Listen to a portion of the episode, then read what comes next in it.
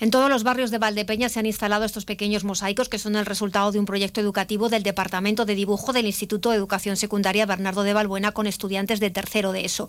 Arte urbano inspirado en el artista callejero anónimo Invader que actúa en París para aprender y trasladar esos conocimientos a un ejercicio práctico y con carácter inclusivo, porque el alumnado participante ha colaborado con AFAD, la Asociación de Familiares y Amigos de Personas con Discapacidad, para la realización de las teselas y posterior montaje de los mosaicos con una temática relacionada con el vino y el queso. Raúl Martín, profesor del Departamento de Dibujo del Instituto. Eh, hubo una gran interacción entre el alumnado y los usuarios de AFAZ.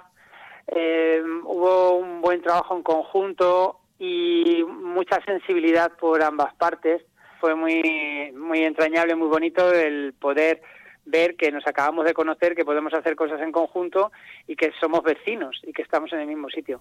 Además, 10 de estos mosaicos se han seleccionado para realizar un juego tipo gincana con un tesoro escondido en la última etapa. Martín explica que es una forma divertida de dar a conocer este proyecto.